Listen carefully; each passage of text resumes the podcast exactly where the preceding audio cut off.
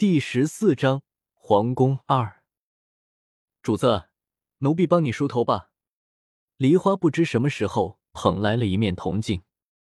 天都快黑了，不一会就要去睡觉了，就随便梳一下吧，不必太繁琐。李小红坐在铜镜前面，吩咐道：“再一次看见铜镜里自己的面孔，黑黑的眼珠，长长的睫毛，整个脸庞没有一块赘肉。”微微一笑，甚至能看见酒窝。自己还是那个自己，只是好多地方都漂亮了好多。这个样子的自己是好还是不好呢？对了，记得自己昏倒前明明还是秋天，现在已然是冬天了。好几个月过去了，不知道银月太后和墨儿现在怎么样了。主子，奴婢给您梳了个流云髻，主子看着可好？梨花的声音打断了李小红的沉思。挺好的。李小红左右晃了一下头，这才看见自己的头发被挽成了一个松弛但雅致的发髻，很好看。主子，你躺了三个月，没有吃东西。太医说你醒来后要吃一些清淡的粥食。奴婢这就去给您端来。不等李小红出声，梨花已经退了出去。李小红暗自腹诽梨花这个丫头。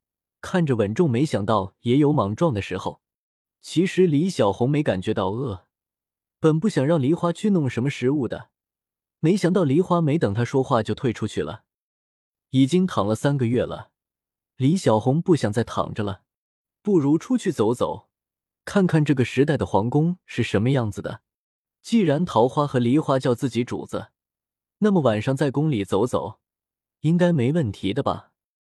拿起斗篷，自己给自己披上大红色的斗篷，披上身了之后，感觉自己精神了不少。走出正厅，外面是个空旷的院子，穿过院子便又是一道门。推开这道门，是一个两米多宽的青石铺就的小路。李小红沿着小路一边走一边看着四周的景色。此时天已经黑了。一盏盏闪亮的宫灯驱散了些许黑暗，同时也暗示了皇宫的奢华。小路两旁是高矮不一、一望无际的花木，花木之中镶嵌着亭台和假山。此刻天色太暗，看不太分明。收回四处乱看的目光，往前看去，只看见前面小路的拐弯处有一座两人多高的假山，假山上坐着一个人。待走到假山跟前的时候，李小红这才看清假山上赫然坐着的是一个二十上下的年轻男子。他身着一袭月白长袍，双眼微闭，面色潮红，慵懒的倚在一处凸起的石头上，右手臂弯里抱着一坛酒，酒香四溢。李小红站在假山下面都能闻得到。这里不是皇宫吗？谁这么大胆子，毫无顾忌的坐在这里喝酒？看样子他还挺享受的，就差趁着酒兴再吟几句酸诗了。看够了没有？没看够的话，何不上来一叙？上面的男子忽然出声，吓了李小红一跳。谁想看你啊？是你自己歪在上面，专门给人看的。这里走过路过的人，想不看你都难啊！李小红不高兴地说：“哪有这么臭美的男人？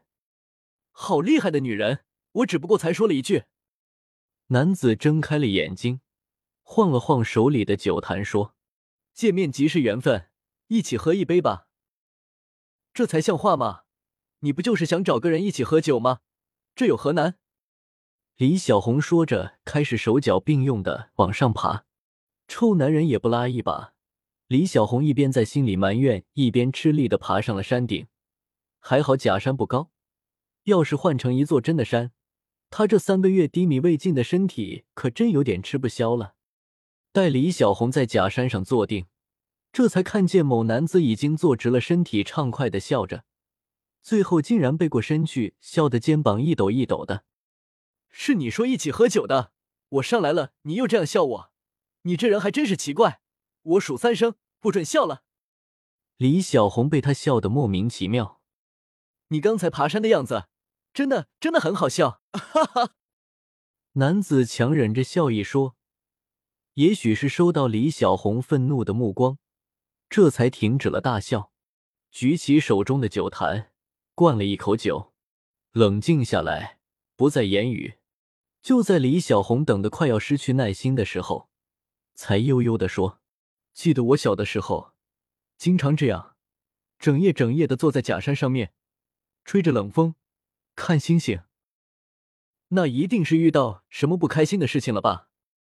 李小红这才看清楚了这个男子，明亮的双眼，浓黑的眉毛，不薄不厚的嘴唇，坚毅的脸庞。虽然只穿了一身素色的月白长袍，可是腰上的腰带、脚上的长靴都镶嵌着名贵的美玉。举手投足间慵懒却不失态，随意却不放纵，亲切却难以亲近。